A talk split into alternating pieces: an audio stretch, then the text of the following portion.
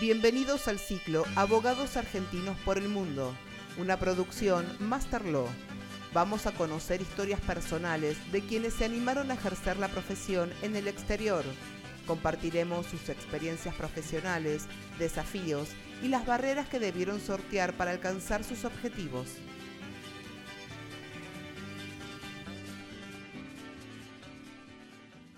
Hola a todos, bienvenidos a otro encuentro de abogados argentinos por el mundo. Hoy vamos a conversar con Ludmila Petrinelli.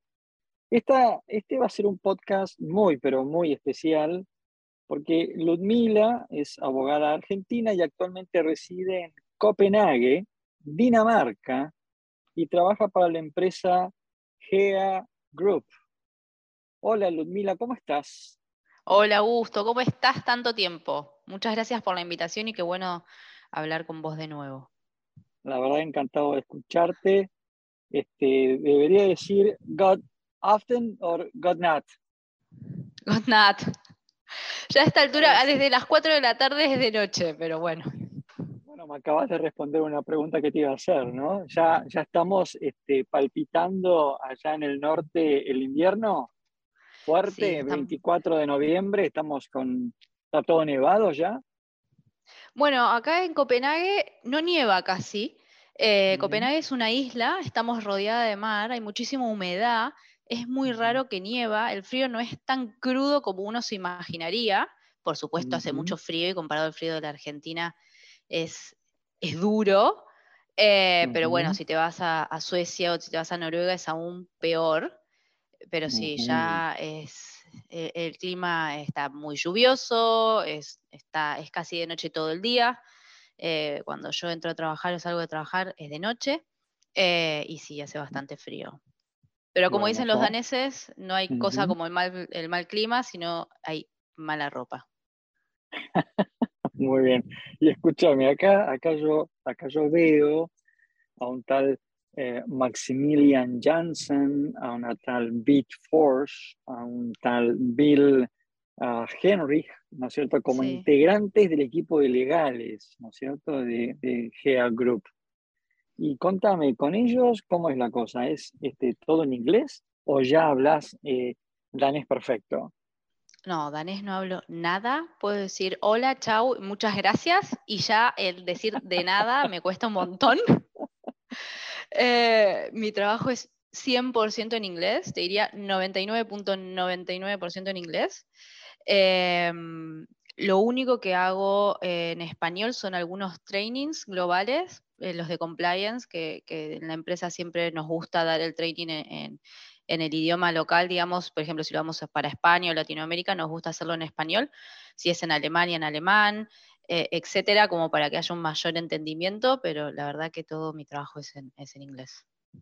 Pero contame, Ludmila, porque la verdad que tu caso me parece extraordinario, ¿no? Estás en un país donde la verdad que, como bien decís vos, si hay idiomas complicados son la de los países nórdicos, ¿no? Noruega, Suecia, Finlandia, este, porque es una mezcla de alemán, inglés, eh, es una cosa muy extraña.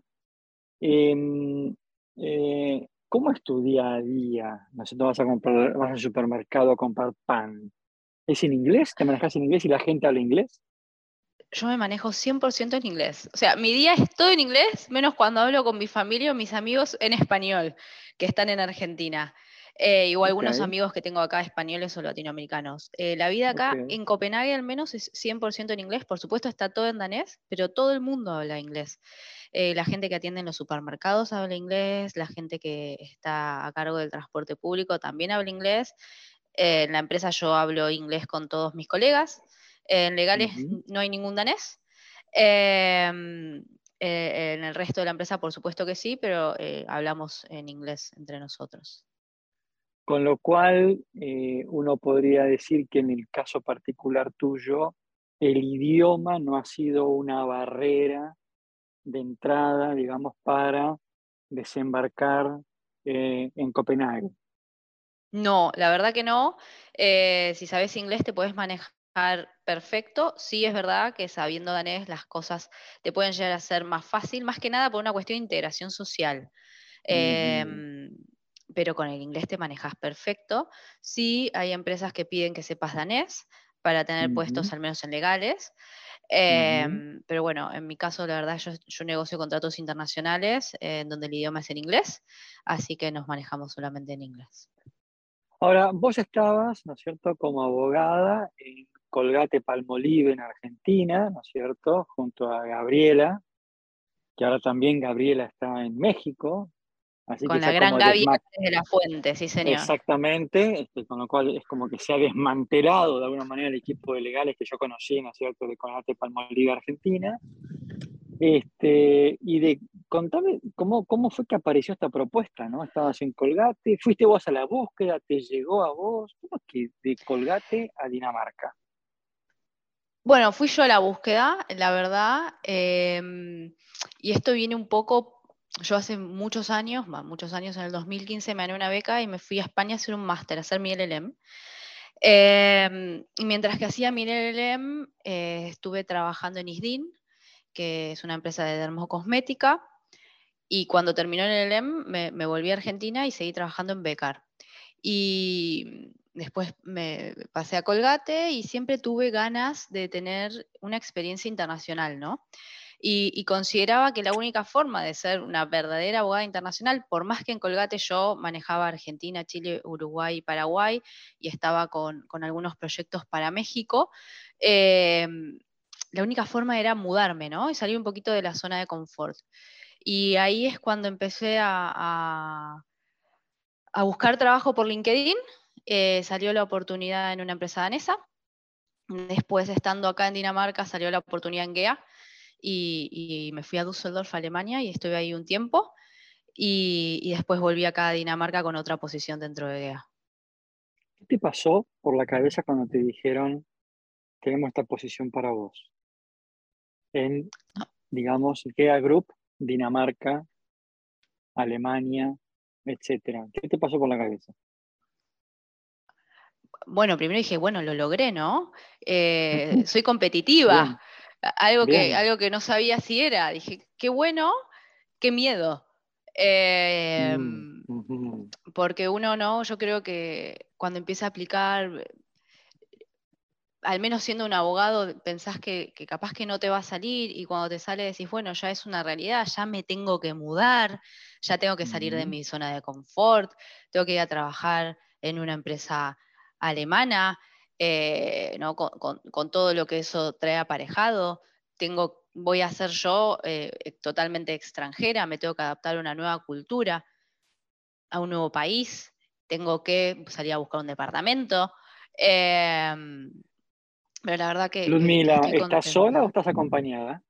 Estoy sola acá en Copenhague. Bien, Lo cual hace que sea todo un poquito más fácil, ¿no? Porque uno tiene más flexibilidad. Claro, tomás la hay 100% de consentimiento. Sí, totalmente. ok, ok. No hay bloqueo del 50%. Bien. Este, y digámosle a la audiencia que vos hoy estás en el grupo y estás como International Legal Counsel, lo cual suena como un puesto muy, pero muy importante. International implica de que vos te ocupás de todo lo que tiene que ver con lo jurídico a nivel internacional? Bueno, en mi caso, eh, ahora en la posición que tengo acá en Dinamarca, estoy como abogada de una de las divisiones de la empresa. Eh, GEA, para los que no conocen, es una empresa que vende maquinaria, plantas de producción, procesos y tecnología. Y yo estoy acá, eh, yo estoy en una de, como abogada de una de las divisiones, que es eh, las que vende, por ejemplo, las maquinarias para, em, para todo lo que es Leak Wheels and Power Technologies. Y en mi caso, negocio los contratos para North Central Europe y WEMEA. Ok, perfecto. Y por ahora vos venís del mundo de la cosmética, porque como bien decías, ¿no? Estuviste en España, en una empresa de cosmética, luego en Colgate Palmolive, más allá de que hayas pasado por Becar, y ahora estás en una empresa de, este, de, maquinaria. Este, mm, ¿Es un cambio importante o no? Es un cambio súper importante, básicamente porque acá los contratos, cuando vos vendes una planta de producción, ¿no? Un greenfield, un brownfield, entonces estás hablando de contratos de muchísimo dinero y son contratos de ingeniería.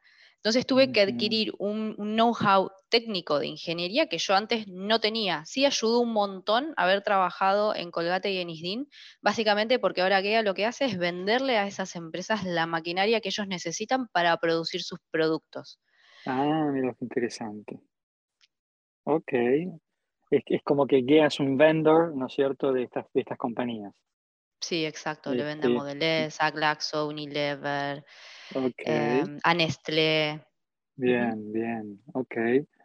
Este, qué interesante, Ludmila, la verdad. Y, vamos un poquito ahora a, tu, a, la faceta más personal, ¿no? Me contabas que estás sola, estás... Eh, contanos un poquito, ¿cómo es el danés? ¿Es un tipo frío como el clima o es un tipo amable, afable, amigable, social? a ver, yo creo que son un, poquito de todo, ¿no? Son, son fríos y, yo creo que eso es por el clima. Básicamente ahora en invierno no se ve gente en la calle. Cuatro o cinco de la tarde no queda nadie, pero también son amigables y son súper amables.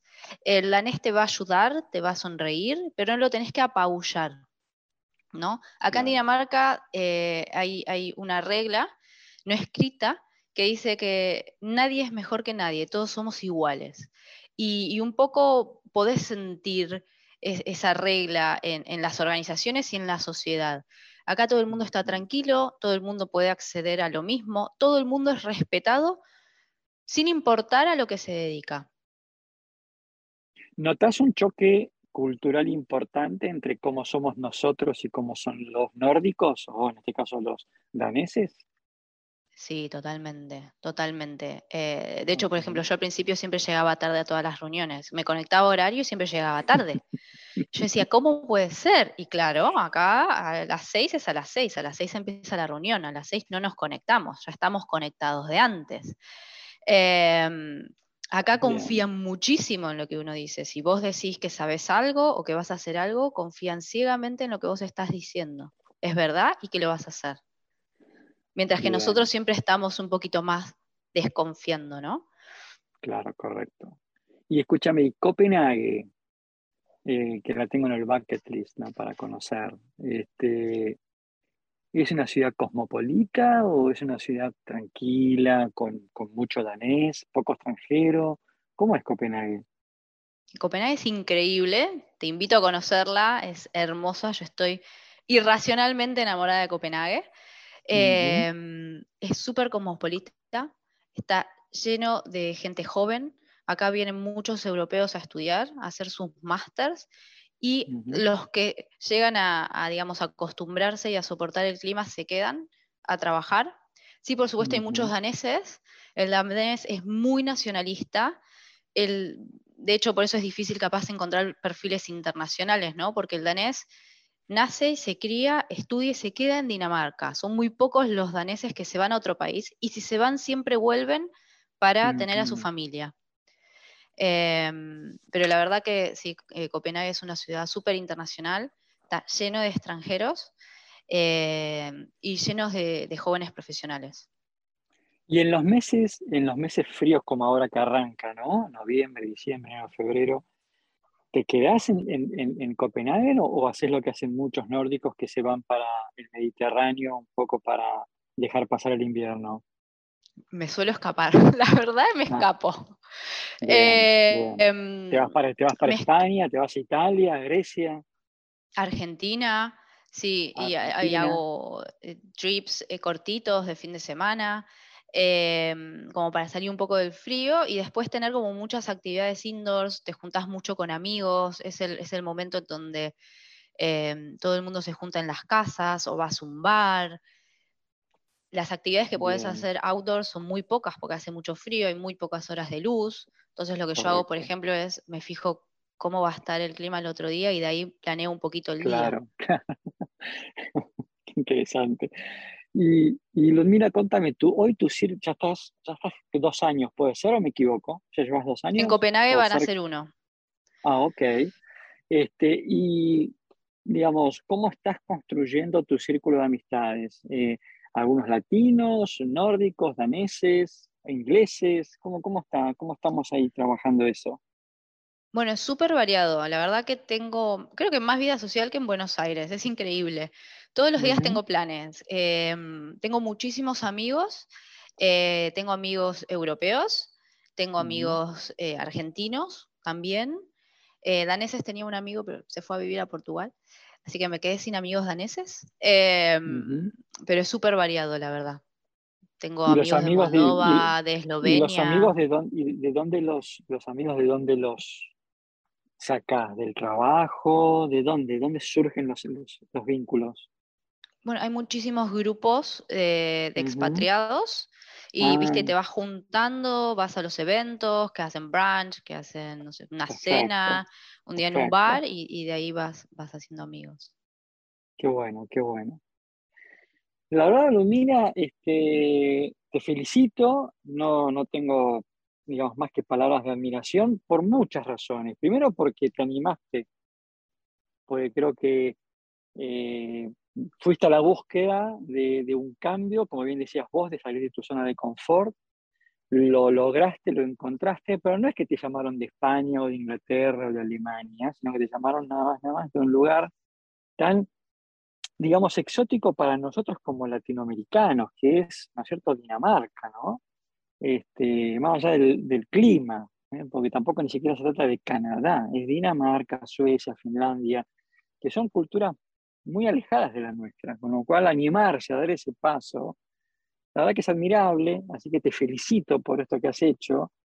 Este, espero que quienes escuchen este podcast este, aprendan, ¿no es cierto?, de que está bueno en la vida animarse a dar estos pasos, porque lo que viene después seguramente es todo súper, súper positivo y además felicitarte porque para tener este puesto seguramente has competido con otros y vos lo has ganado. Así que desde acá te mando un muy fuerte abrazo este, y te deseo de corazón lo mejor, lo mejor de los éxitos para vos. Muchísimas gracias y estás invitadísimo a, Copenhague. Así será. Hemos escuchado a Ludmila Petrinelli, abogada argentina que actualmente reside en Copenhague, Dinamarca, y es International Legal Counsel para el grupo GEA. Nos encontramos en un próximo podcast de Abogados Argentinos por el Mundo.